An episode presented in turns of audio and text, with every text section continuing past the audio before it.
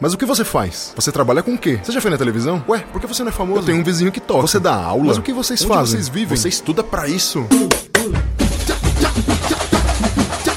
Olá, olá, olá, olá, olá, olá, olá, olá, meus amigos, minhas amigas, meus ouvintes e minhas ouvintes, sejam todos muito bem-vindos a mais um episódio do podcast O que os músicos fazem. Eu sou Ulisses Cárdenas, eu sou baterista, eu sou músico, sou educador e sou pesquisador sou investigador e desbravador de todas as possibilidades que existem dentro dessa profissão magnífica, dentro dessa prática linda, formidável que é a música. Eu estou aqui para trazer para vocês tudo que a gente pode conversar a respeito desse assunto, para todos vocês que estão curiosos, vocês que são estudantes, vocês que estão lá na escola livre do seu bairro aprendendo a tocar um instrumento, aprendendo a cantar. Eu trago aqui informações valiosas para vocês, trago é, convidados que têm as mais diversas é, opiniões e trabalham nas mais diversas áreas envolvendo a música. Eu quero que vocês entrem aqui para poder desvendar essas coisas junto comigo e para isso, para que vocês mandem sugestões, perguntas, críticas, enfim, tudo que vocês quiserem.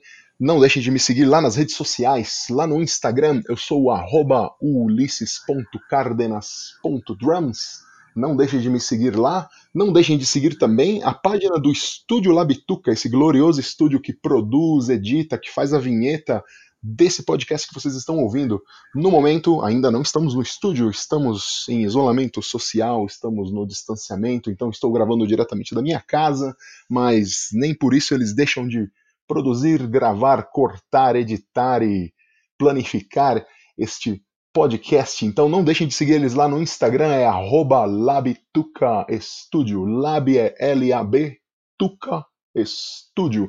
E também temos um canal do YouTube, onde você pode escutar todos os episódios desse podcast, além de escutar em todas as plataformas de streaming que vocês têm à disposição, certo? E lá no YouTube é a mesma coisa, é Labituca Studio. Digita lá Labituca Studio, segue a, é, segue a, a, página, né? Se inscreve, compartilha, aperta o sininho, enfim, todos esses negócios aí que vocês têm que fazer, que a gente pede para vocês para poder ajudar a crescer esse canal aqui, esse podcast ficar mais conhecido e poder abrir mais as asas, atingir mais pessoas. E sem mais delongas, hoje eu trago um convidado muito, muito especial, é um camarada de longa data, é um, é um, como posso dizer, é um brother de música, é um amigo é, muito querido que fez parte, é, de, de, alguma maneira, obviamente, da minha formação musical também, porque crescemos ali no ensino médio ali, encarando um ao outro ali com desafios de música, com bandas e conhecendo coisas novas. Esse camarada que eu trago aqui, ele é cantor, ele é violonista, ele é baixista, compositor, é jornalista, administrador público e educador. Estamos falando com Éder Brito. Éder, dá um salve pra galera. Ulisses, tudo bem? É um prazer participar. É, já há algum tempo querendo conseguir aceitar o seu convite. Fico muito feliz de que finalmente aconteça agora. É um prazer participar, poder dividir um pouco dessa minha percepção em relação à música, em relação ao exercício profissional ou não da música, né? E principalmente falando com um amigo, né? É, fica mais simples, fica mais fácil de se aprofundar e de ser menos formal na hora de, de fazer as análises. E acho engraçado você falar que nós crescemos juntos, porque acho que quando a gente se conheceu no ensino médio, a gente já tinha essa altura já. A gente já tinha mais ou menos uns 1,90m, 2 metros de altura já. E talvez não o mesmo peso, né? Mas é, é um prazer. Vai ser muito legal participar.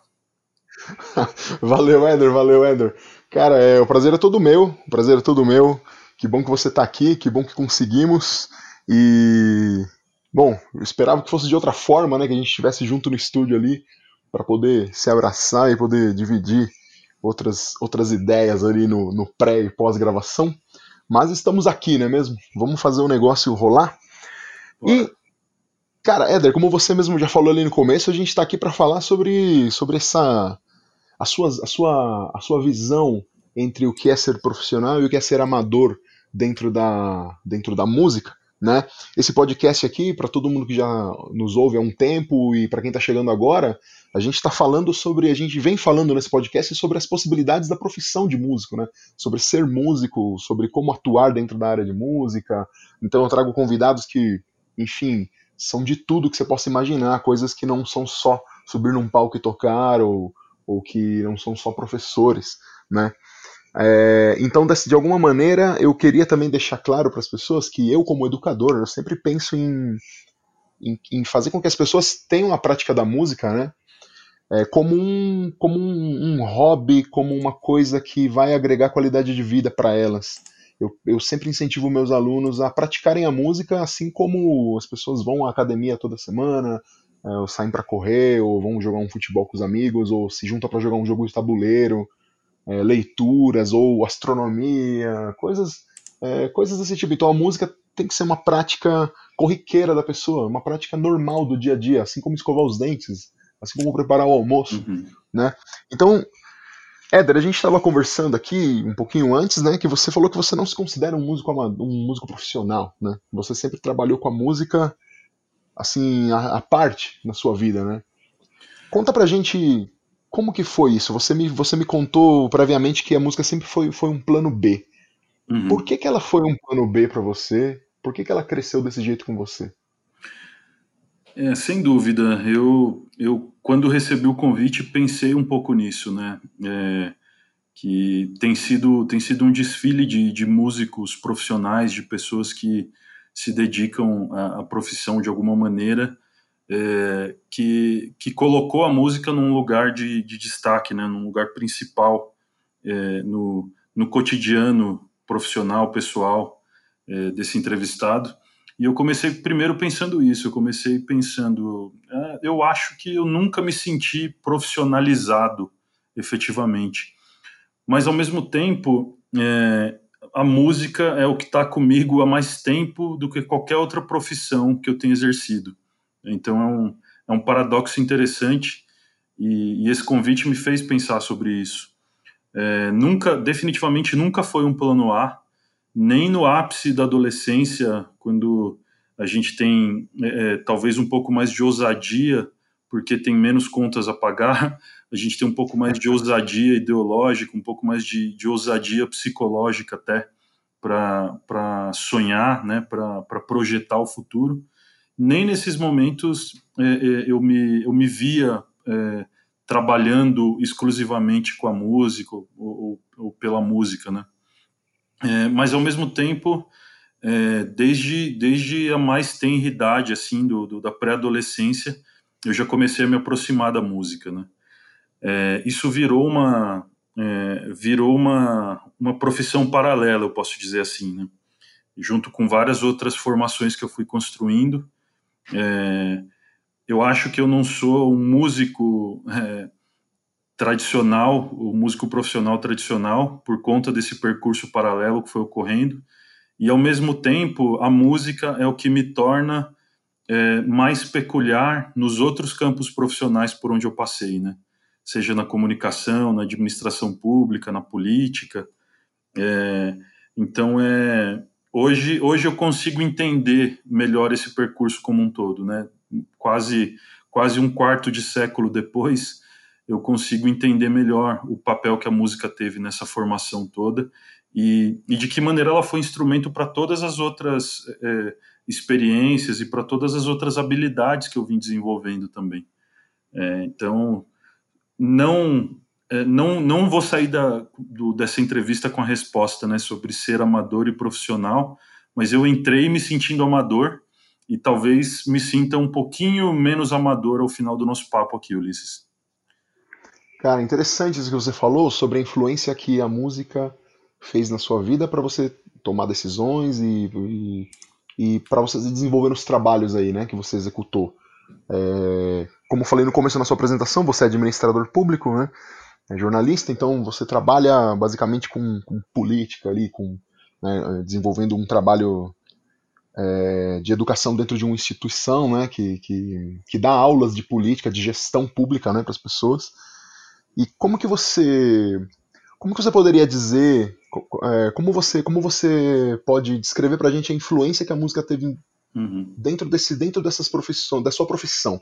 Porque é, a gente vive falando aqui como educador que a música é um, a música é um, é um meio de transformação e nós sempre usamos o discurso de que a música está é, tá aqui para poder formar pessoas mais humanas, né? Uhum. É, pessoas mais críticas. Então, acredito que seria muito legal ouvir a sua a sua versão, ouvir a sua ouvir a sua experiência sobre como a música te influenciou no seu trabalho, como ela fez você ser quem você é agora. Muito bom, cara. É, a minha primeira experiência com a música, ela já foi comunitária, né? Então já tinha esse valor do, é, do atuar em grupo é, desde os primórdios, né? Não, não é muito diferente do começo da história de muita gente, que é começar tocando numa igreja, né? É, é eu sou de uma família extremamente católica e é, a vontade que eu acho que muita gente da minha família teve em algum momento de, de tocar um instrumento, se aproximar da música, acabou sendo indiretamente, assim, sem muito alarde, mas acabou sendo um pouco projetado em mim. E eu comecei vivendo essa experiência na igreja, tocando e, e, ironicamente eu tocava bateria. Ironicamente porque hoje eu não consigo colocar num, num currículo que eu, que eu sou baterista, né? Mas era era era era o que a missa precisava naquele momento, né? E, paralelamente a isso, é, outras, é, outras tentativas de construir bandas e algum tipo de projeto com os amigos na escola também. Mas acho que, num primeiro momento, assim, a primeira vez que eu senti o quanto a música e os instrumentos, a situação de estar em público, ou a situação de lidar com, com coisas que se tornam corriqueiras para o músico, né? Que é captação de áudio, ouvir a própria voz, se colocar diante de um microfone, se colocar diante do vídeo, né, uma câmera. É, eu me lembro do, do, do, primeiro exercício na faculdade de jornalismo, é, eu via muitos amigos sofrendo com alguns processos né, de, de, de captação de áudio, de imagem, do se prostrar publicamente perante, perante uma plateia, eu já tinha vivenciado aquilo há muito tempo, né? Foi uma primeira experiência no primeiro ano de faculdade, com 18, 19 anos, e eu, eu senti que a música e todo o percurso que, que, ela, que, que, que é natural para quem para quem mexe com essas coisas de banda aí, como dizem, é, tem muita coisa, tem muita coisa que são, são habilidades, são, são coisas que por mais que você não, não seja o melhor do mundo naquilo, é, você aprende a fazer, né? Você tem que, você tem que fazer. Então, é uma, uma, uma experiência que, que só me caiu a ficha muito tempo depois, nesse primeiro momento. E depois também essa situação do, do se apresentar, né, de não ter medo de, de falar em público. Tem gente que constrói programas de, de capacitação de formação para as pessoas perderem o medo de falar em público é, treinar eloquência, treinar o tom de voz, né, treinar dicção, um monte de coisa que, é, ainda que eu enxergue como um processo amador, foram cursos naturais de preparação para experiências profissionais que eu teria no futuro. Né?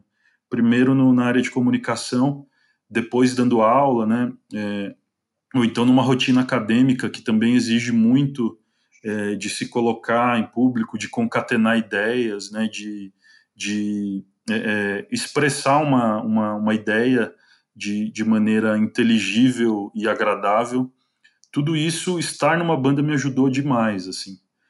É, e, e, acho que e também tem uma outra, tem um outro aspecto que é, tem, tem um tá, tá muito resumida. Eu sempre lembro de, de, uma de uma música, cara, uma banda, uma banda que eu gosto muito chamada é, Mercury, Mercury Rev. É, agora eu não, não, lembro se eles são ingleses ou americanos, mas eles têm uma, uma música chamada Rose, Mercury Rev, que é, é tem uma a, a, parte final da letra, ela diz que é, bandas são são esses pequenos planos engraçados que nunca dão certo de verdade. E por todas. a, a, letra termina, né? Com quem quiser procurar aí depois, Rose, Mercury Rev. É, ali do, dos idos de, de 2000, 2001, esse álbum, o álbum Deserter, Deserter Songs. Maravilhoso esse álbum. E essa primeira música que termina com essa frase, e, desde o primeiro primeira vez que eu ouvi essa música, é, é, eu prestei atenção nessa frase. Eu ouço essa música várias vezes e fico esperando chegar ao final da, da, da, da canção só para lembrar dessa, dessa parte da letra. E é uma experiência é, organizacional, né? Para quem vai trabalhar em qualquer tipo de empresa, organização de pessoas, qualquer tipo de comunidade, é, a banda te, te ajuda é, a entender o que é lidar com, com expectativas diferentes, com backgrounds diferentes, é, e como é tentar transformar esse emaranhado de vontades e de opiniões e de ansiedades é, num, num, projeto é, é, que seja representativo de todo mundo. É, a música é, e todas as experiências que eu tive, eu sou muito grato a todos os, a todos os amigos que tiveram banda nesses primeiros 10 anos de, de, experiência com a música, porque foram oportunidades de aprender a conviver melhor com pessoas que não eram da escola ou que não eram da minha família. Né? E quando, quando eu começo a ter minhas primeiras experiências profissionais, é, eu vejo que eu já estava com, com, uma, com uma, uma escuta empática meio treinada, assim, uma resolução de uhum. conflitos meio treinada. Porque quando, quando você, não só na questão técnica, né, de quando, quando você está executando o, o um, um, a música, quando você está tocando um instrumento junto com outras pessoas, né, com quatro, cinco pessoas, que sempre foi a minha situação tocando em bandas de rock and roll, assim. É, e isso me ensinou de um jeito que, que eu uso muito hoje, obviamente, para tentar ser um profissional melhor em outras áreas e também para conduzir outros grupos, né? É, o, o, o, o, tipo de trabalho que eu faço hoje de, de educação política, de formação de servidores públicos, é, envolve muito de conseguir é, fazer um processo de facilitação de grupos, né? E, e são facilitações, é, é, às vezes é uma facilitação de processos criativos, né? Como construir um plano, um projeto, uma política municipal juntos, mas tudo às vezes começa com uma facilitação de comunicação e de convivência, né? E eu lembro do, do, da Billy Punks, que eu acho que é a banda que, que eu passei mais tempo ininterruptamente, assim, é, uma banda com, com amigos do, do, da época do ensino médio, é, a gente ensaiava todo domingo durante muito tempo, por muitas horas. É, as experiências mais recentes que eu tive, assim, uma coisa mais rápida, de vamos, vamos marcar ensaio, uma hora, duas horas, ensaio no estúdio. Não, a gente passava é, horas e horas no domingo, assim, era, era um reality show o negócio, cara. Impressionante, era tipo um Big, um Big Brother de banda, assim, porque a gente teve todos os conflitos possíveis e imagináveis que um grupo de pessoas de, de 17, 18 até os 20 anos poderiam ter, né? E isso é Sim, muito cara, rico, legal. isso é muito rico, né? É, é uma grande lição, assim. Eu, eu sou muito é, eu sou muito grato de ter passado por tudo isso e ainda continuar amigo de todos eles, né? Porque motivo, é mais difícil. motivo para nunca mais se falar não falta, cara. eu te entendo, cara, eu te entendo. Eu também tive esses ensaios na minha adolescência de domingo à tarde, assim que horas e horas e horas tocando, é, se divertindo, almoçando junto, tomando café da tarde juntos, né? Hum. E, e assim, é, é como você falou mesmo, é um, é um, é um, é um caldeirão de conflitos, né? De sentimentos que você tem que aprender a gerir, de alguma maneira, né? Sempre um da banda é mais gestor que o outro, né? Tem a galera que é mais. É, sempre emoção, emoção, emoção, e tem a galera que consegue gerir melhor, né? A situação. Então, tudo isso que você tá me contando, cara, é. Assim, sinteti... dá para sintetizar que uma banda. Ter uma banda é é fazer, além de ter uma prática artística e musical, é uma prática política, não é? Sem dúvida, cara. Eu acho que é uma ter uma banda é uma grande oficina de diálogo e de comunicação. Né? E uhum. eu, pontuo, eu pontuo o termo diálogo porque ele é diferente de debate e discussão. Né? Debate é, são dois lados, cada um deixando muito claro o que pensa. Normalmente são, são dois lados claramente antagônicos, né? Uhum. E, e às vezes bem extremos.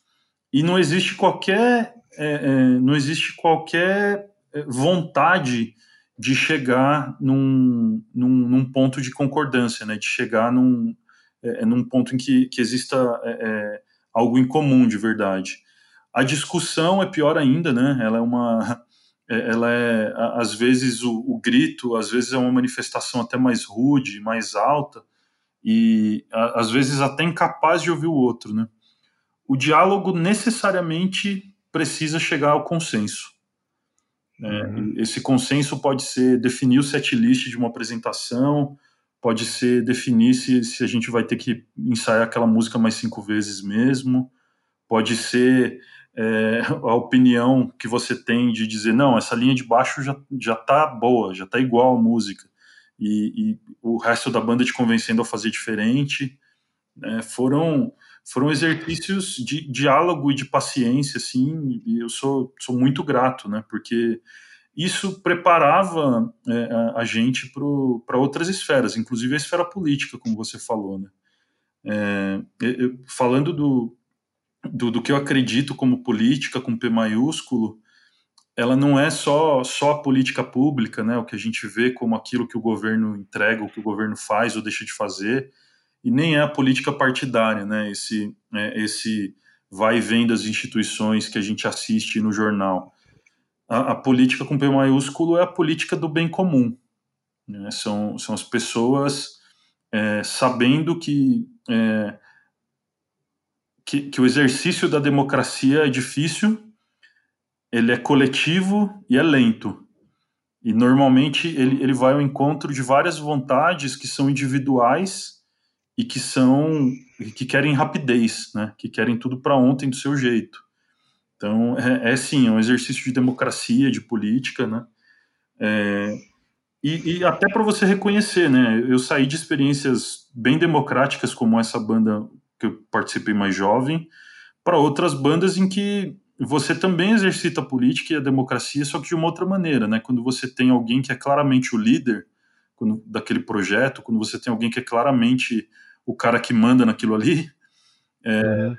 aí você também se você já entra com esse com essa com essa noção de que existe uma liderança tudo bem né? você vai fazer a sua parte você vai fazer a parte que te cabe dentro do todo vai tentar tirar o melhor possível para o seu crescimento pessoal profissional a partir daquilo e vai respeitar aquele papel de liderança né que pode ser uma liderança que desde que seja uma liderança legítima claro né se for um cara que é líder só porque é mandão, aí o negócio não funciona, né? Aí não é legítimo. não, nunca vai funcionar. Uma é. Legitimidade, por exemplo, porque o cara é, tem um reconhecimento midiático maior do que as outras pessoas que estão na banda, que estão no projeto.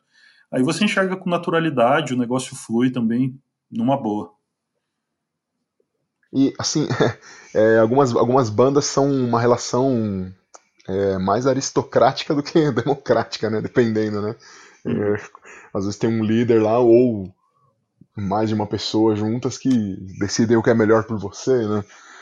São outras coisas que você tem que aprender a lidar também dentro da experiência musical, né? É, eu sei que na sala de aula, por exemplo, eu sempre promovo práticas né, de música coletiva, né? Estamos lá com 20 crianças, 25 crianças, é uma prática coletiva de música, todo mundo junto fazendo coisas, né? Uhum. E, e, o principal, é, é, um dos principais objetivos ali, naquela prática ali conjunta, é tudo isso que você acabou de dizer. A criança tem que aprender a escutar o outro, saber o momento dela tocar. E saber o momento dela tocar é a mesma coisa que saber o momento de você falar. É, tocar junto é fazer. É, to, todos tocando juntos ao mesmo tempo é construir algo junto, é fazer uma ideia fluir junta é uhum. concordar uhum. todo mundo com, com um ideal, né? Isso é muito interessante. Então, isso que você está narrando, é, eu acredito que para quem está ouvindo a gente aqui e é educador ou almeja ser um educador, é muito rico, cara, para você poder ver o que, o que acontece na vida de uma pessoa quando a música é tão importante, né? É, e aqui, obviamente, estamos falando da prática musical, cara, porque somos músicos, né? Uhum. Se eu fosse atleta, estaria falando da prática do, né, da prática desportiva. Se, se eu fosse bailarino, estaria falando da prática da, da dança. É, e nenhuma é melhor do que a outra, né? Não, não estamos aqui para dizer qual é melhor do que a outra. Uhum. É, e, e, e, assim, você tocou num ponto, cara, é, já, já, que nós estamos falando é, sobre essa visão política do que é estar numa banda, sobre o que é praticar música né, com outras pessoas. É, eu queria te fazer uma pergunta, já que você, cara, é um, já que você é um cara que trabalha na, é, como administrador público, já que você é um educador de, de é, você educa outros gestores, né, para uhum. para gestão pública, né? Você é um você é um cara que dá aulas para gestores, né? É, para ajudar na gestão pública, né? Seria isso. Já que você é um cara que está envolvido ali, já que você conhece, você trabalhou numa prefeitura também um tempo, que eu sei, então uhum. você você conhece você, você conhece de dentro ali, né? As coisas. É, eu queria te fazer uma pergunta é, que talvez seja interessante para todo mundo aqui é, sobre a música a música como uma política pública. É, por, por que que, é, obviamente, eu não vou te perguntar se você acha que é importante, porque você vai dizer que é, eu também acho que é, uhum. que a música, né, e a música ser implantada como, né, da música se transformar numa política pública de governo muito forte e tal. É, por que você, você, você me dá sua opinião de por que, que você acha que é tão difícil, cara, a gente implantar é, a música como, como um, um, uma ferramenta dentro da sociedade, uma, uma, uma coisa que seja para todos. Porque, bom, temos projetos, obviamente, eu não estou excluindo, a gente tem muitos projetos de música uhum. é, que, que atendem populações carentes e que atendem todo mundo. Só que é sempre de uma maneira OS, é sempre. Ah, tem, um, tem que ter um contrato, acabou o contrato, não tem mais projeto. Por que, cara? Por que é tão difícil a gente fazer uhum. música ser uma política pública para a nossa população? É, tem, tem algumas respostas que eu, que eu enxergo como possíveis, Ulisses. É, o que a gente está conversando até agora, é, a gente está falando do poder é, e, e do, da característica de transversalidade que a música tem, né? E dentro do, dentro do, do mundo das políticas públicas, a gente tem as áreas fim e as áreas meio, né? E, e quando a gente olha para as políticas na, na área fim, a gente olha por, por, uma, por uma pressão é, orçamentária que que a legislação brasileira impõe, a gente olha muito para a saúde e para a educação. Né? É, se a gente junta numa prefeitura, qualquer prefeitura brasileira, pode ser São Paulo, com mais de 100 mil servidores públicos e com uma população que já passa dos 12 milhões de pessoas, ou pode ser Borá, no interior de São Paulo, que não tem nem mil habitantes. Né? É, olhando para elas, elas obedecem a mesma regra, que é eles são obrigados a investir 25% de todo o orçamento municipal na educação e 15% na saúde. É, se você junta 25% para educação e 15% para saúde, e aí você pega uma média que, que a lei de responsabilidade fiscal aponta, de que as prefeituras vão gastar em média 50% do, do orçamento delas para pagar os funcionários, para pagar os, o, o corpo do, do funcionalismo público. Então você junta 50% de funcionários, 25% para educação e 15% para saúde, dá 90%, sobra 10% para fazer todo o resto. É, é. no, no, na lógica do orçamento municipal. O que falta é, são é, mais pessoas e mais lideranças fazendo um lobby do bem e fazendo um advocacy e produzindo informação de qualidade, como você está tentando fazer aqui, para mostrar que a música é, ela é transversal e ela não cabe só na caixinha da cultura. Ela não cabe só na caixinha da Secretaria Municipal, da Secretaria Estadual de Cultura ou daquele departamento de cultura, porque algumas prefeituras às vezes são, são tão pequenas que elas nem têm uma secretaria própria para pensar políticas públicas de cultura, quanto mais para pensar uma política pública específica para música. Né? É, se a gente começa a ter gente produzindo informação e a fazer esse advocacy, esse lobby do bem, as pessoas vão começar a perceber o poder transversal que a música tem para que ela seja naturalmente tratada como um elemento das políticas públicas de educação e das políticas públicas de saúde. Quando, quando eu aceito o seu convite de olhar para trás no meu percurso pessoal e vejo o que a música fez por mim, por mais que eu me sentisse um músico amador, é, eu consigo reconhecer o que a música fez pela minha formação, né, é, como profissional, caráter, até minha formação e a minha capacidade cognitiva para os processos mais simples e os mais complexos da vida. E, ou quando eu olho para trás e vejo como a música foi é, uma ferramenta importante do ponto de vista do, do da, da, minha gestão emocional até, eu consigo reconhecer a música como política pública de saúde, né, ou como, ou como uma ação de saúde na minha vida, né a política pública ela tem o poder de elevar isso é, é, é a um nível é, de política de Estado ou política de governo para atender mais gente, né, e fazer disso uma coisa mais natural e não ser tratada como como perfumaria ou como aquela aquela coisinha bonita ou só como evento. Né? A cultura ela é tratada é, como evento, né? A música ela é tratada só como um preenchedor de calendários de eventos e não como uma ferramenta transversal que pode dialogar com a educação e com a saúde e que, portanto, poderia é, ser parte desse grande orçamento maior, né? Que é, eu acho que tem muita gente que já percebeu isso, né? Como, como você falou, a gente não está negando a existência dos, dos, projetos, mas a gente tem que uhum. combater uma certa cultura política que o Brasil tem é, de separar as organizações públicas e tem, uma, e tem muita dificuldade para enxergar, enxergar essa transversalidade. Né? Ah, esse é o dinheiro da educação, esse é o dinheiro da, da, saúde, esse é o dinheiro da assistência social, esse é o dinheiro do transporte, e eles não se misturam, né? E, e, quando, na verdade, além, além do poder que ela tem, ela pode ser também, é, inclusive, uma, uma ferramenta de gestão financeira, né? O quanto você pode otimizar e amplificar de resultado para algumas ações se você tiver a música como, como ferramenta, né? É, eu, eu vejo isso com muita naturalidade, mas eu vejo isso com muita naturalidade depois de 20, 25 anos, né? É, uhum. E não é aquele não é aquele cursinho extracurricular que, que você coloca para a criança é, fazer ali como sem, sem dar uma grande importância, né? Realmente parte da formação dela, né? É, eu tô, tô, vivendo agora uma, um, um dilema familiar de uma, de, de, uma sobrinha com sete anos de idade, que ela está tá apresentando dificuldades é, na fala, na alfabetização, dificuldades de, de expressão, né? E um, um, um, um, profissional da área médica, né, de, do, do, fora da área pública, né, um profissional da área médica de uma rede privada, prescreveu música para ela. Não prescreveu, ele não prescreveu ritalina, não, não prescreveu é, é nenhuma terapia medicamentosa, né?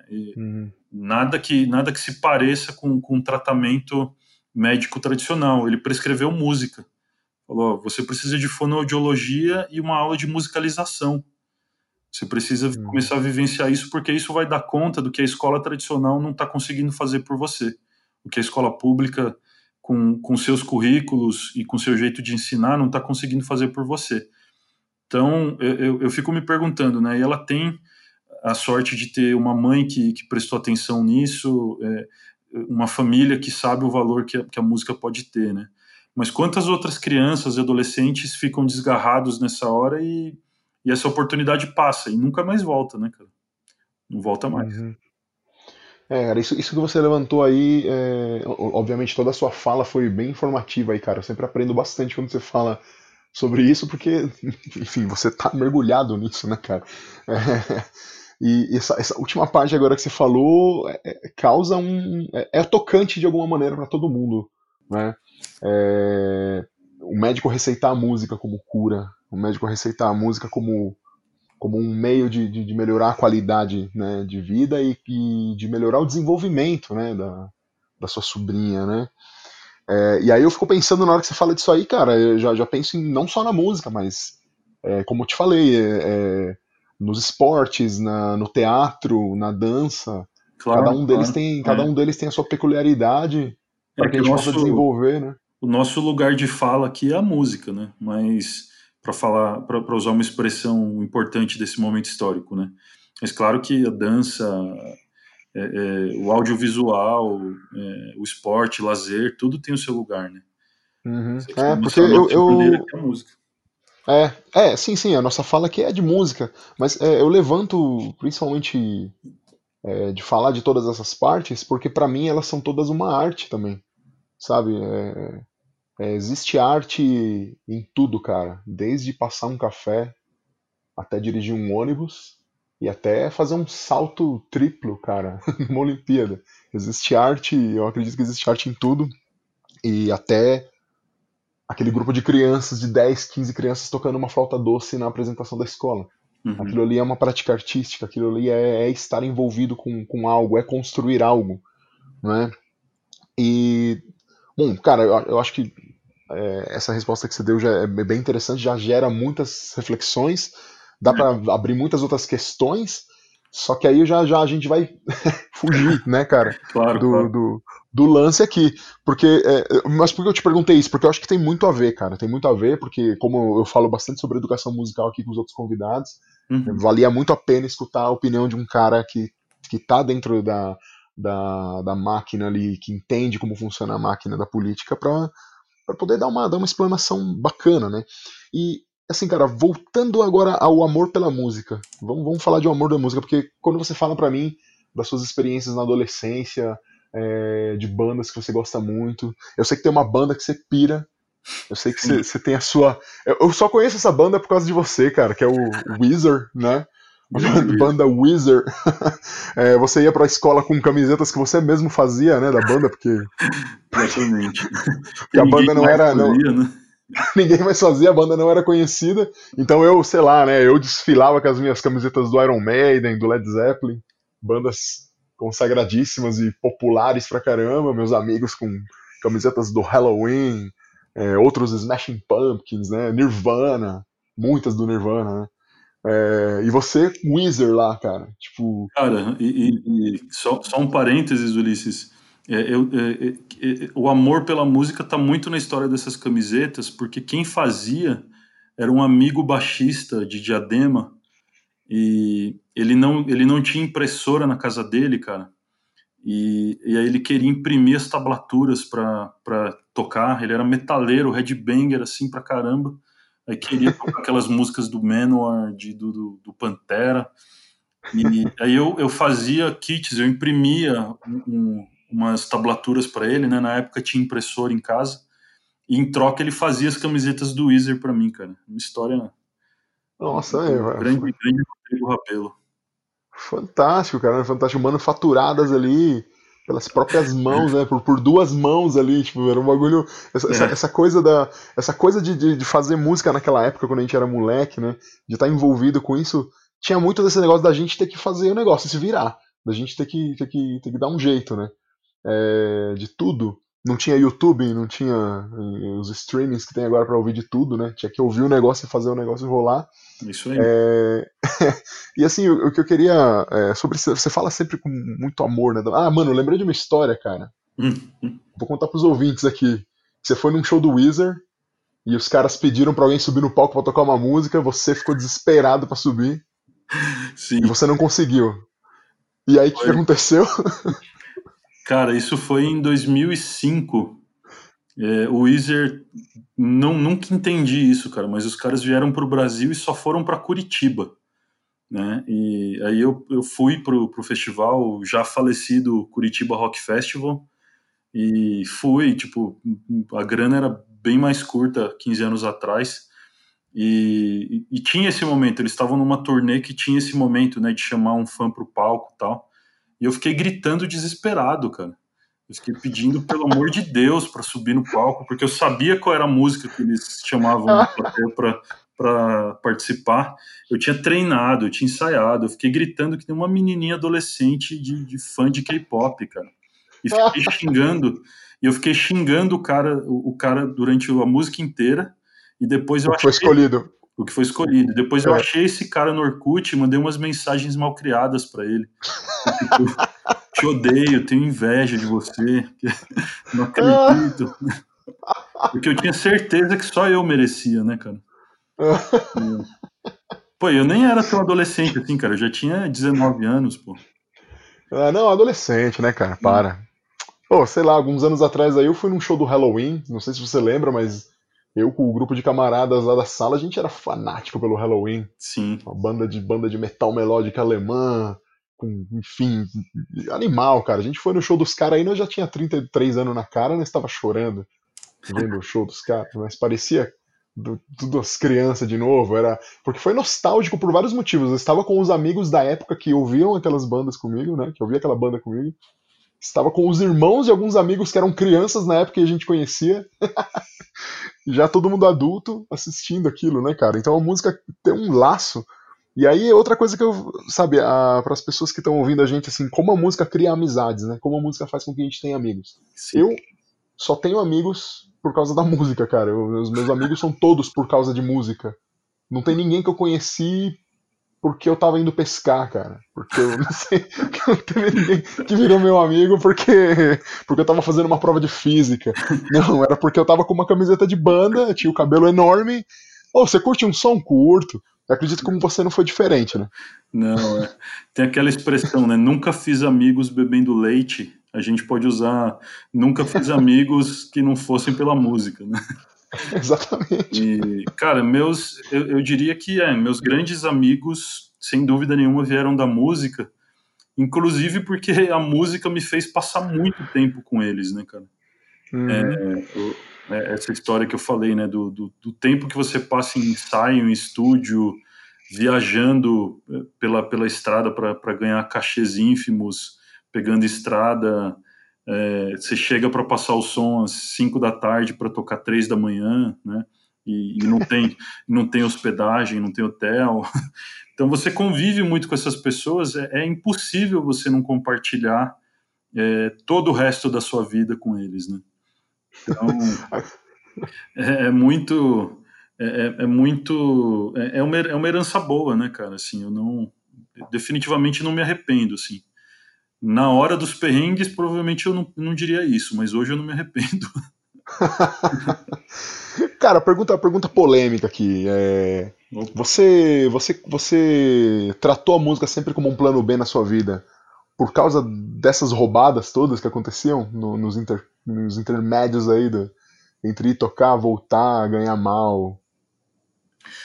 Cara, é, eu acho que eu não tinha eu não tinha nenhum exemplo. Eu tinha uma, uma coisa muito muito forte na minha família que era era uma certa pressão assim de você precisa é, fazer faculdade, você precisa ter uma profissão que soe é, é redundante que eu vou falar, mas uma profissão que soe muito profissional, né?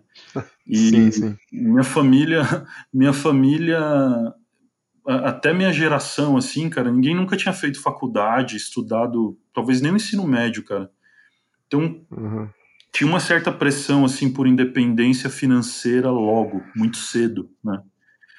É, então, quando, quando eu estava no meio do ensino médio, eu comecei a pensar que vestibular que eu ia fazer e já comecei a fazer um monte de concurso público é, e, e, queria, e, tanto que no, no, ano que eu entrei na faculdade eu já entrei na prefeitura de São Paulo, né? Então, eu fui, eu era músico, estava estudando jornalismo, mas ao mesmo tempo estava vivendo a gestão pública. É, então foi meio natural. Acho que tinha sim, respondendo a sua pergunta, tinha sim uma pressão por grana, mas eu ainda não tinha vivido com 18 anos, eu ainda não tinha vivido os perrengues de um jeito irritante, né? É, uhum. Até então eu me orgulhava um pouco dos perrengues. Era, era legal, tipo, nossa, lembra aquele show que a gente foi com o carro do meu pai e a gente bateu o carro do meu pai, que tinha que levar bateria todo mundo. Lembra aquela viagem, aquela viagem para Minas com quatro pessoas, dois amplificadores e uma bateria no carro? A gente achava legal até então, né? É, como eu não tive expectativa durante a minha adolescência de ser bem remunerado, pela música, é, eu, eu acho que eu não cheguei a me frustrar a ponto de culpar os perrengues. Né? Os perrengues vieram muito, muito tempo depois, quando eu participei de projetos mais sérios, assim, projetos que, que tinham uma certa exigência, né? que, que me exigiam estudar. É, e quando eu digo estudar, eu nunca estudei um instrumento formalmente, assim. Eu fiz uns, uns meses de aula de bateria, mas eu nunca tive muita, muita vocação para estudar música. É, quando eu digo estudar, era aquilo, ó, a gente tem um show de, tem um baile aí de três horas para fazer, tem que, tem que tirar essas 48 músicas do, dos Beach Boys e do Elvis aqui. E quando eu comecei a ser exigido, né, é, é, nesse, nesse sentido, aí eu comecei a ver a injustiça, né. Mas isso foi depois que eu já tinha, que, eu, que, que minha vida já tinha enveredado a, a, a, continuar como, como plano B, assim, é, a música, né. E, uhum. e eu, eu nunca, com certeza essa pressão, era uma pressão silenciosa, cara, porque eu sabia que eu tenho muito orgulho da história do meu pai, cara, muito de verdade, assim. É, só que eu sabia que todo mundo, inclusive ele, olhava para mim e para as minhas irmãs e dizia: vocês não podem ser metalúrgicos também no APC. Vocês, é, é seu pai, seu pai literalmente deu, deu um pedaço do, do, da mão dele, que meu pai é tipo Lula, né, cara? Ele perdeu os dedos no, na fábrica. Meu pai, meu pai perdeu os dedos, era do sindicato dos metalúrgicos, só faltou ser presidente. Mas, cara. É... Eu, eu, votaria nele, eu votaria. Eu, eu também, cara. Mó gente boa. E, então tinha essa pressão silenciosa de, olha, ele está trabalhando porque vocês têm que ser a primeira geração a fazer faculdade. Só que eu não queria fazer medicina, engenharia ou, ou, ou, ou direito, cara. Sinceramente, assim, né? Que era aquela tríade do, do da sociedade é, é, antiga do Brasil, né? É, Sim, os doutores, né?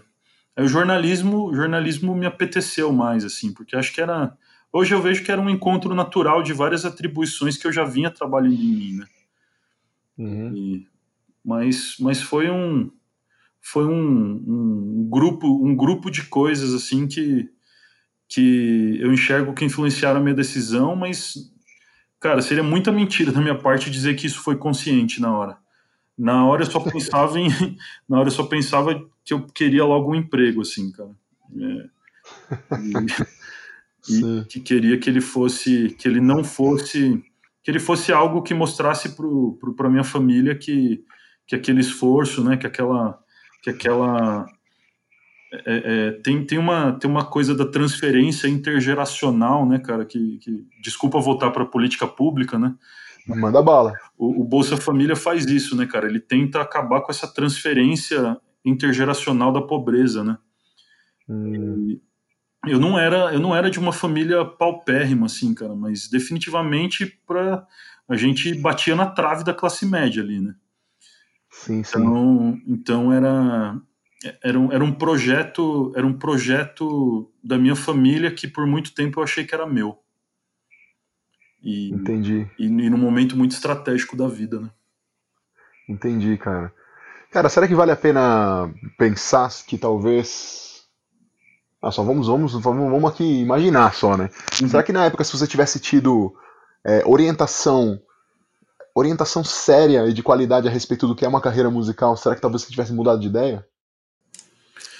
Com certeza, cara, com certeza absoluta, porque é, às vezes só o fato de, de você ter alguém é, que tenha capacidade técnica de olhar e reconhecer as suas fraquezas, mas também os seus potenciais, é, isso, isso é, é, um, é, uma orientação vocacional, né, cara? Eu, eu, só uhum. fui, eu só fui achar que eu cantava bem, sei lá, cara, de uns, de uns 3, 4 anos pra cá, sabe? Eu só fui, eu só fui achar que eu era, que eu era um bom baixista é, faz menos de, sei lá, faz menos de 10 anos. Uhum. É, e, e porque eu, eu já estava numa fase da minha vida adulta é, que eu consegui construir a minha autoestima o bastante para falar assim: bom, para isso aqui até que eu me encaixo bem. Né? Ah, para essa uhum. banda aqui, para tocar punk rock, para tocar rockabilly, beleza, eu funciono bem. ah, para preencher esse papel aqui no palco, né, esse lugar de, de, de ajudar a conduzir um show, eu, eu, acho que eu acho que eu dou pro gasto, acho que tô, tô indo bem, sabe? É, mas eu tava, eu tava em ambientes em que não, não existiam pessoas preparadas é, para reconhecer, como, como você é um profissional formador da música, não existiam pessoas preparadas para reconhecer isso em mim, né? Existiam pessoas preparadas para reconhecer que, que eu tinha que arrumar algum emprego, qualquer emprego, num certo nível de formação. Né? E, e foi uhum. exatamente isso que aconteceu, né? Vou lá. Foi isso. sim, sim, sim, cara. As histórias de vida são, são diversas e, e, eu acho que é tudo questão de oportunidades também, né? A gente, se tem as oportunidades, a gente vai escolhendo outras coisas e tal. É, é interessante você falar sobre o lance de ter que ter um emprego, porque eu também passei por isso quando eu terminei o ensino médio. Eu tinha que ter um emprego. Né? Assim, não importa, cara. Como assim você quer ser baterista? Você tem que ter um emprego, cara. Ser baterista não é um emprego. É. Então, então eu tive um conflito enorme no início da minha vida adulta sobre isso que eu escolhi fazer. E isso afeta de várias maneiras, cara. Assim, o curso da história, talvez, o futuro das coisas, mas não cabe agora pensar nisso assim, dessa maneira agora. Isso aí se resolve no divã também, né? É. e, e, assim, a gente. É, eu, eu, também tive que arranjar um emprego, cara. Também tive que arranjar um emprego. Eu terminei o ensino médio, fui lá, arranjei um emprego, cara. Era um emprego ruim demais, eu era muito triste com aquilo. e, e vou te dizer que assim, eu só decidi que eu queria ser músico lá no final do ensino médio mesmo, assim, quando eu tava no, no terceiro ano do ensino médio, cursando eletrônica lá, você também uhum. cursou, né? Sabe como é. Sim, e, sim. e falei, caraca, irmão, isso aqui não tem nada a ver. O que, que eu tô fazendo aqui? E, e assim, eu, eu, eu, tinha a ideia de cursar, na verdade, ciências biológicas, sabe? Eu ia acabar sendo biólogo, alguma coisa assim. Uhum. E que eu gosto muito até hoje, inclusive, sou um biólogo amador, se assim se pode dizer. Estou sempre Boa. vendo, assistindo e lendo e querendo entender. A minha esposa é bióloga de formação, ela é veterinária agora também, atua como veterinária, então estou sempre envolvido ali com essa. Que incrível, né? Olha, nossa, é. agora me deu um, me deu um twin caiu, agora, velho. Caiu a ficha, caiu a ficha, cara. Tudo faz sentido, cara. Era pra eu ser músico e estar tá junto com uma pessoa de uma área que eu gosto. Assim. Olha aí. É o destino. Incrível. É o destino, né? Incrível. É, e outra coisa que eu ia falar também, cara, sobre isso que você, você disse aí, é. Pô, esqueci. Esqueci o que eu ia dizer. Era sobre também os lances de, de, da, da, orientação, sobre ter que procurar um emprego. Ah, é, também sobre ninguém te orientando e não orientando as pessoas que nem a minha família não entendia que era um emprego isso também, que era que, que, que ser músico também pode ser um trabalho, que né, as pessoas não entendem isso como, como um trabalho, né? E é interessante você trazer essa história aqui, porque por que eu perguntei esse negócio, né? De oh, se você, você tratou a música como um plano B por causa de grana, porque isso acontece com todo mundo, cara. Isso acontece com todo mundo. É, eu passei por isso, todo mundo, todo mundo que eu conheço que é músico. Se, se, se, se na família não tem músicos, todo mundo passou por isso, assim, de alguma forma, né? Sim. E até, Sim. E até quando tem músico na família, às vezes tem músico na família, o músico da família chega, chega, não, não, não, não faz isso, por favor. Faz outra coisa. que eu já não consigo mais desistir. É. Mas você ainda tem tempo. Tinha tanta esperança com você, né? é, não, mas, mas é. Mas é hoje, hoje, a profissão, hoje a profissão de músico está muito mais bem estruturada, é, principalmente na área da educação, cara. Se você uhum. quer. Se você sabe quer partir para a área da educação, eu vejo que meu, tem grandes, grandes praias para você desbravar a respeito. É bem legal. E queria te fazer uma, mais, mais uma, uma, uma última pergunta aqui, cara, que vai ser de cunho filosófico também. Uhum. Mas a gente falou um pouquinho atrás ali sobre receitarem a música como, né, como um, um tratamento, como uma cura. Você acha que a música te curou de alguma coisa, cara? Ou vem te curando de alguma coisa aos poucos até agora? Todo dia, cara. Ontem.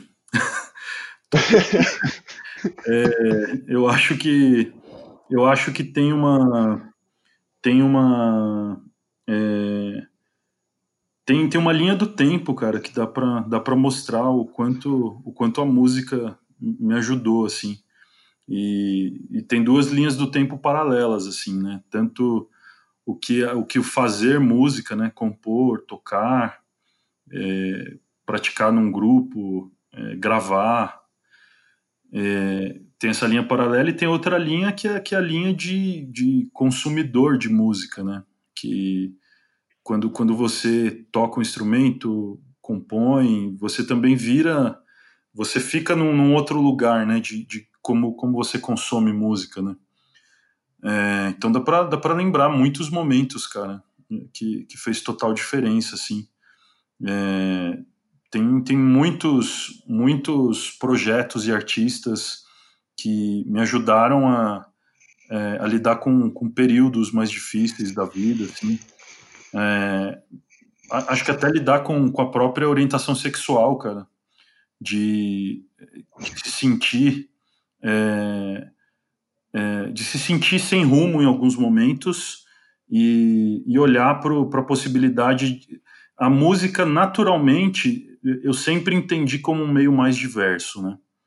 Mais diverso do que vários outros campos profissionais, mais diverso do que vários outros campos do conhecimento, né?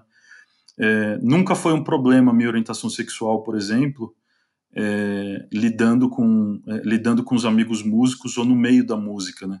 É até um negócio meio cool, né, cara? Do mesmo jeito que virou um capital é, é, pessoal ser músico, né? É, hoje, com todo mundo que eu trabalho é, é, em outros campos, né? O ser músico tem essa coisa, né? De ah, mas você sabe que o Éder toca, você sabe que o Éder tá numa banda. E meu meu chefe faz piada sobre música e sobre banda em todas as reuniões de trabalho, assim. É muito bom, né? E por outro lado também o, o essa coisa de é, é, de ser o diferente, né? Dentro de um projeto musical, dentro do, de uma comunidade de músicos, também sempre foi um lugar muito, muito é, alentador, cara. Sempre foi um lugar muito, muito mais simples de se estar, né? Do que, do que em outros espaços, assim. É, é eu diria que essa foi a grande, foi a grande diferença para mim, assim eu, eu, eu, acho que eu, que eu saí do armário primeiro na música e depois em outros espaços da minha vida. E isso diz muito sobre a música também, né? De como ela ajuda as pessoas, de como ela salva, né? Por si só, ela é uma atividade mais democrática, mais, mais humana e, e ela fecha os olhos mais naturalmente para algumas coisas que, que outras profissões fazem questão de apontar como, como errado ou como anormal, né? é, a música fez muita diferença para mim nesse sentido, cara. E além de todos os momentos como como é, é, consumidor voraz de, de música o tempo inteiro também. é, cara, consumir música é uma coisa que é uma coisa que dificilmente, é, como posso dizer, é uma coisa que dificilmente você para. Você está sempre querendo ouvir mais, está sempre querendo ver coisas diferentes, querendo conhecer bandas novas. Bom, pelo menos é, com a grande maioria dos músicos ou dos, dos, dos, não sei como é que se diz quando alguém é viciado em música, muse, muse, como é que é? não sei. Musófilo. Musófilo, alguma coisa assim, é. Musófilo, qualquer coisa parecida com isso. É, e é legal o monte de informações que você começa, né, a compilar, né, ouvindo tanta música.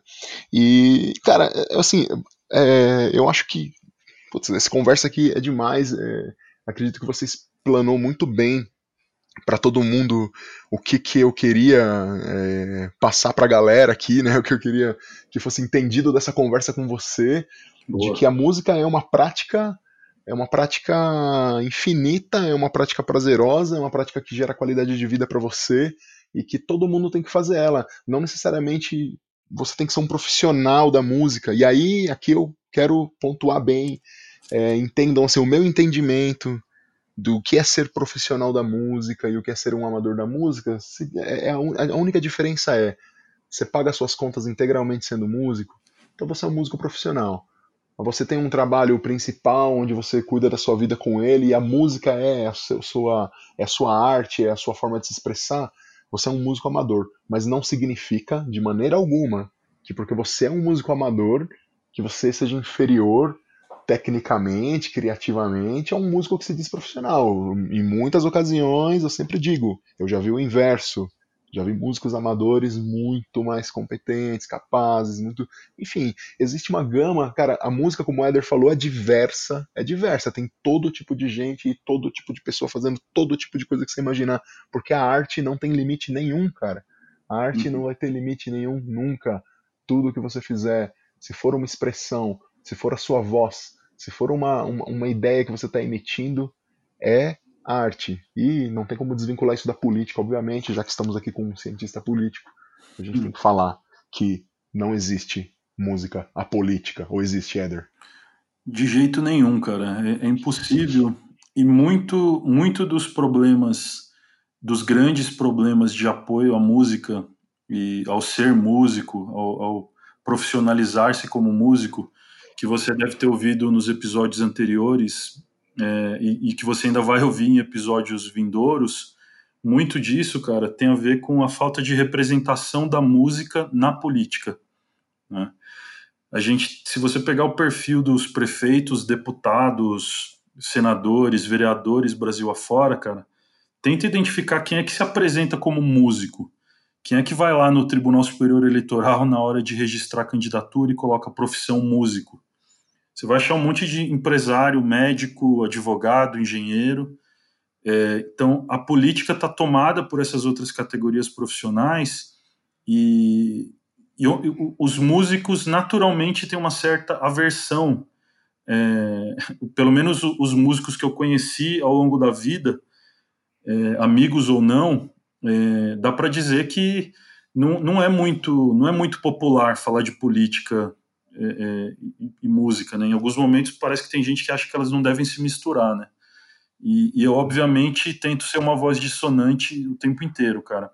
A gente precisa de representação na música, é, da, da música na política, porque essas ideias, com esse nível de profundidade que um podcast como esse tenta analisar, elas não vão ser entendidas por alguém que, que, que, que não chegou nem perto das experiências que, que a gente teve, né? É, uhum. Elas só, vão ser, só, só serão bem representadas e vão virar vontade, e vão virar ação, vão virar política pública, se a gente tiver as pessoas se aproximando também. Não precisa necessariamente ser candidato, né? Mas quais são os espaços de participação e de, de aproximação com a política para a gente fazer essas ideias todas serem melhor representadas, né? É uma, é uma pergunta a se fazer, cara, porque senão a gente fica para sempre também reclamando dos mesmos problemas, geração após geração, e continua se, se colocando à margem, né? Tem gente que gosta de ficar à margem faz questão de se manter. É, eu, eu, eu ainda sonho com, com mais candidatos músicos, cara, de verdade, assim. Eu, a minha história não me deixa querer outra coisa. Olha só, cara, é realmente um bom ponto que você levantou. Eu, eu não tinha parado realmente para pensar, cara. Não, não, há, não há representantes que. É, houveram poucos, assim. É, eu lembro do o cara, o cara dos teclados aqui de São Bernardo do Campo, não sei se é o nome do. o Frank Aguiar. Frank Aguiar, é. Frank Aguiar, foi vice-prefeito né, de São Bernardo do Campo. Pois é. Sim, vice-prefeito. Teve. Bom, o, o, Gilberto Gil foi ministro da Cultura é, na primeira gestão do Lula, ele é músico, uhum. mas não consigo me lembrar agora, assim, de cabeça rapidamente de outro. Não sei. É... Cara, Éder, fantástico, velho. Fantásticas explanações, explicações, Valeu. demonstrações. É, se um dia eu conseguir liderar um, um, movimento de revolução que vai tomar o poder e instaurar um novo poder, você vai ser meu ministro da música, beleza? Combinadíssimo, cara. Já tô. Combinado. Garantia de que eu não vou pra guilhotina. Fico muito feliz. não, a gente não vai guilhotinar ninguém, não, cara. A gente só ah, a, gente só, a, gente só, vai, a gente só vai obrigar a abraçar muito e amar muito. Não, uma, talvez você queira guilhotinar alguns, eu tenho uma sugestão. Depois a gente. a gente troca ideia depois, então. fora do ar. muito bom, muito bom, cara. Éder Brito para ministro da música, hein, velho? Falta esse ministério, né? Falta esse ministério para representar a gente, já que estamos falando disso, né, cara? Muito bom, minha gente. É... Basicamente, tivemos uma conversa fenomenal aqui. Não, não, poderia dizer nada menos do que isso, só mais e mais do que isso. A gente dá para fazer muito mais, dá para conversar sobre muito mais outros assuntos aqui com o Éder, cara, porque o Éder é um cara muito cabeça, bicho. Vocês têm que conhecer esse cara mais de perto. Recomendo grandes textos, né, grandes reflexões que esse cara traz para o meio da música, sempre muito eloquente, equilibrado. E vamos passar para a parte final aqui da nossa entrevista. Infelizmente, Queria falar mais, quero conversar mais, conversaremos mais no futuro, porque teremos outros episódios diferenciados especiais, onde teremos diálogos aqui a respeito de muitas coisas, onde, onde a gente vai ter duas, três, quatro pessoas na mesa, não sei ainda como vou organizar isso, mas um dia terei, o Éder é um dos convidados. E Éder, eu vou te fazer duas perguntas aqui, Uhum. Elas já foram respondidas durante aí toda a entrevista, porque obviamente elas, elas, elas, estão diluídas aí em tudo que você disse, em tudo que você é. E fala para mim, cara, por que, que você faz música?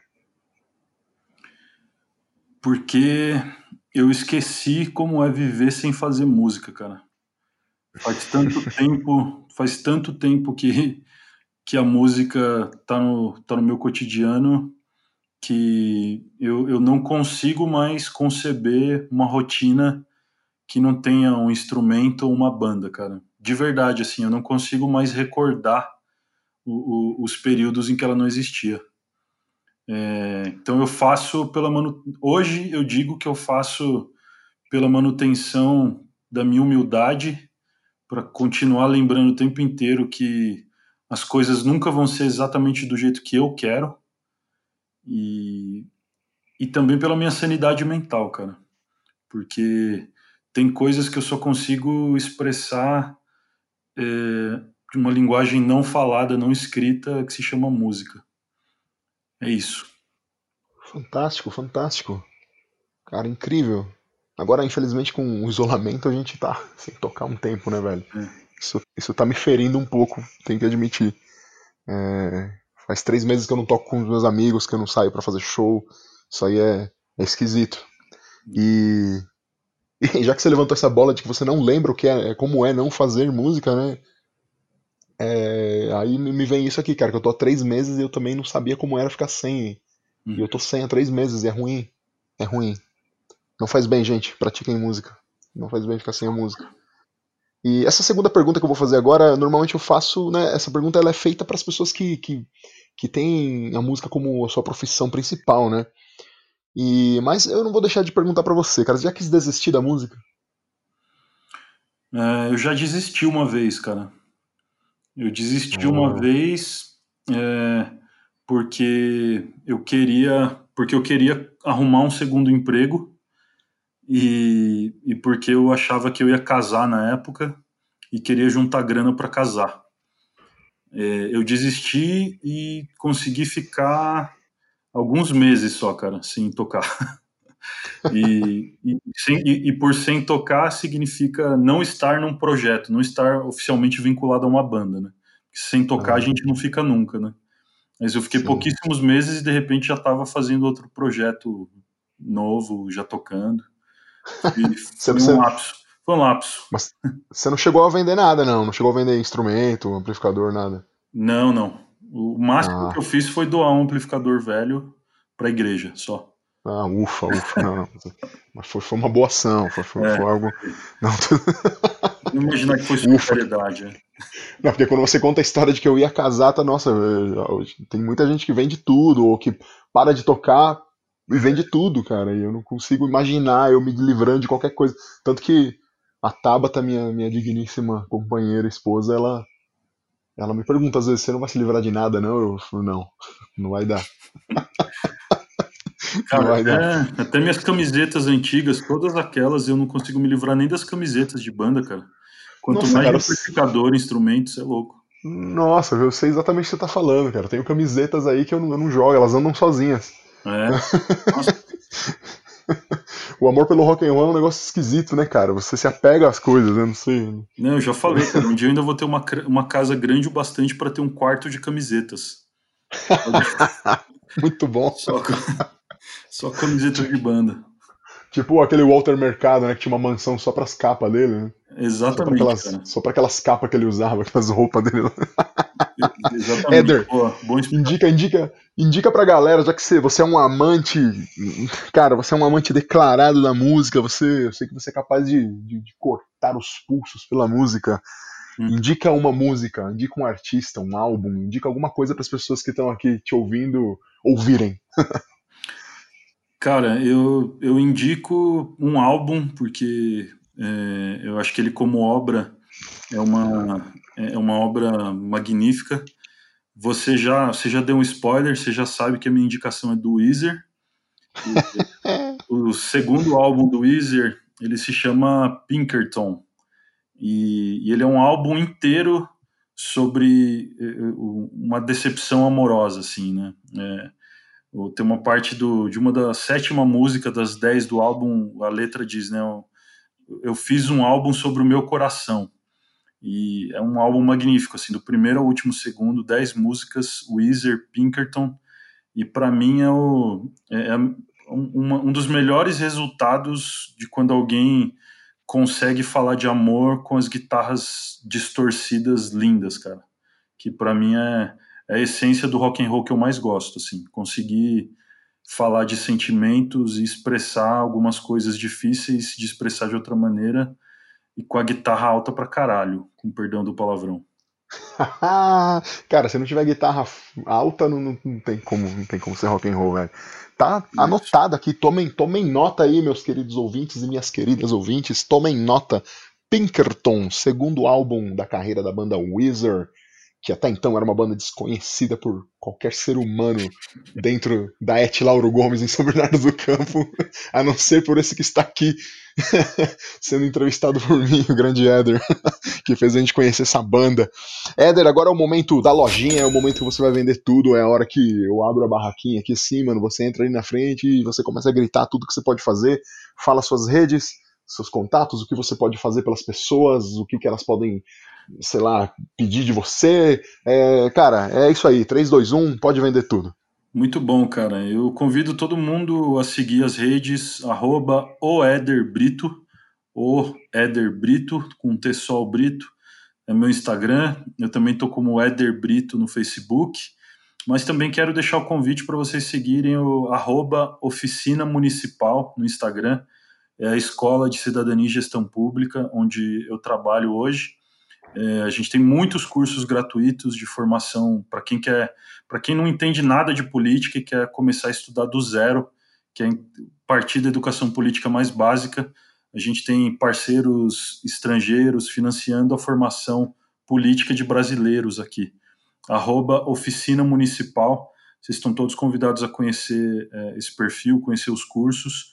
E e, e, também faço questão de dizer porque acho que é o, é o lugar onde hoje minha história profissional se encontrou. Todas essas, é, é, todas essas experiências que a música me ajudou a trabalhar em mim, eu acho que eu consigo usar hoje profissionalmente nesse lugar. E seria muito legal ver alguém que veio daqui para lá. Agradeço demais a oportunidade, Ulisses. Foi muito legal. Sempre é muito legal conversar com você. E dessa vez a gente estava gravando. Foi isso. muito bom, muito bom. Galera, vale a pena seguir o Eder, de verdade. Segue o cara lá no Instagram, segue ele no Facebook.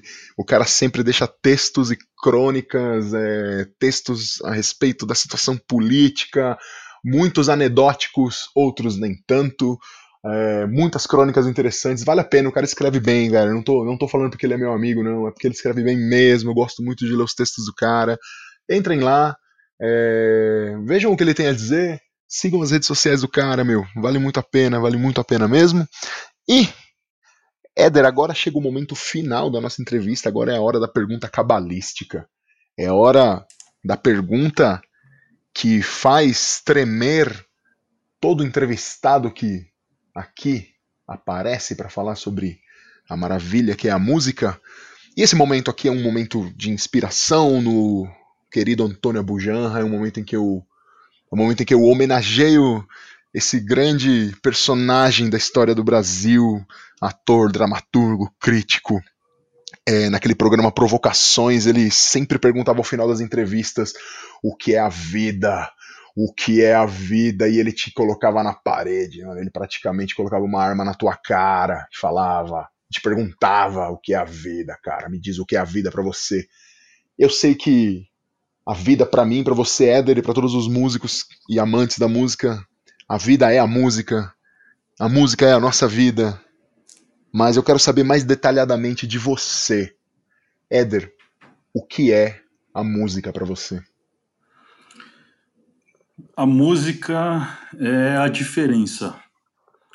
A música, ela, ela é dentre tudo o que, dentre tudo o que eu já vivi, a música é o que mais fez pela minha autoestima até hoje. É, é o que mais é, me ajudou a me relacionar melhor comigo mesmo. E, e acreditar é, que ela é tão boa que eu quero muito explicar para as pessoas o tamanho da diferença que ela pode fazer. A música é a sua terapia, Éder? Há muito tempo. Não saberia, antes de saber eh, como era fazer terapia, eu descobri que a música já fazia isso por mim, sem dúvida. A música é minha terapia. Fenomenal. Fenomenal, cara. Mano, eu tô agradecidíssimo aqui. Muito honrado que você tenha aceitado o convite de falar aqui, de, de, de colocar a história da sua vida aqui para as pessoas. É, é sempre muito bom ouvir. É sempre muito bom ouvir é, de, de, de, de outra pessoa como é, como é a visão dela, daquilo que a gente faz com tanto amor. É, saber quais foram as expectativas, o que foi atendido, o que não foi atendido. Essa conversa foi muito boa. Acredito que aqui tem muita referência para muitas pessoas. Acredito que você possa ter ajudado aqui muitas pessoas, cara, com as conversas que tivemos aqui, com, com os debates aqui que levantamos e tudo mais. Muito obrigado mesmo, cara. Você quer deixar algum último recado para as pessoas que estão aí te ouvindo? Eu agradeço, humildemente agradeço pela oportunidade de falar. É, essa é minha história, é o meu viés, né? Todo mundo fala de sempre do viés da sua história, dos seus filtros. E quem quiser conversar mais, fica à vontade, porque é a única maneira justa da, da gente é, faz, saber se a opinião faz sentido, né? Dialogando. Então eu fico, uhum. fico muito, muito feliz pela oportunidade e te agradeço, Ulisses. Eu que agradeço e. Ah, e uma última coisa, hein? Quem quiser enfrentar o Eder Brito no, no jogo das bandas, do abecedário das bandas, o cara tá invicto desde quando? Desde 2000? 2001? Desde 2001, cara. Desde 2001, cara. Desde 2001. Quiser... E, no, e no stop com a minha família já há 36 anos, cara. ah, minha nossa, cara, minha nossa. Eu não, eu, não, eu, não, eu não queria estar nessa família, cara. estaria frustradíssimo. Depois eu vou, vou, é mandar, vou mandar o um episódio para as minhas irmãs e vou pedir para elas ouvirem essa parte final, porque elas sabem que elas nunca me venceram. Então fica aí o desafio, o desafio do stop. Não, demais, cara, demais, cara. E o desafio do abecedário da música, cara, meu, galera, eu vou, vou falar para vocês, hein? Já aconteceu de ter o quê? Meia dúzia, sete, oito pessoas contra o Eder lá na escola e não conseguimos ganhar do cara, né? O jogo consiste em você bandas com a letra A, aí começa, um fala, o outro fala, um fala, o outro fala, e vai assim até o B, C, D, a, a. Demais, demais. é isso aí. E não, e, não tinha, e não tinha celular com Google na época, hein, Ulisses? Quero deixar bem não claro. Tinha, não tinha, mano. Tinha que vir da cabeça de todo mundo, cara. Olha só, bicho, o maluco é praticamente uma enciclopédia do rock, cara. O cara sabe tudo. Meus amigos e minhas amigas, ouvintes, é, esse foi Eder Brito. Muito obrigado por vocês terem ficado até aqui. Vocês são as pessoas mais importantes desse podcast e é por isso que eu agradeço. Obrigado por terem ouvido até aqui, por terem ficado até o final com a gente. É, façam o bem, continuem aí fomentando a arte, fomentando a música, os esportes, o teatro, a dança. É, não deixem de seguir as redes sociais mais uma vez. Eu sou ulisses.cardenas.drums. É, o Estúdio Labituca é arroba Labituca Estúdio. Sigam a gente nessas redes sociais, sigam a gente lá no YouTube, não esquece, procura lá Labituca Estúdio, aí você aperta aquele botão lá inscrito, aí aperta o sino, aí dá um joia, enfim, todos esses negócios aí que vocês sabem que vocês têm que fazer, que é obrigação de fazer mentira, não é obrigação de ninguém, faz se quiser. E é isso, bebam muita água, pratiquem muita música, muita arte, muito esporte, é, não agora, porque temos que ficar em casa. Lembrem-se disso, cuidem das pessoas que vocês amam. Bebam bastante água, sempre fiquem muito bem hidratados, é como eu sempre digo para vocês. E é isso aí. Tchau! Este programa foi gravado no estúdio Labituca. Produção, edição e direção Pedro Zaluba e Mauro Malatesta. Pauta Ulisses Cárdenas. Façam música, não façam guerra!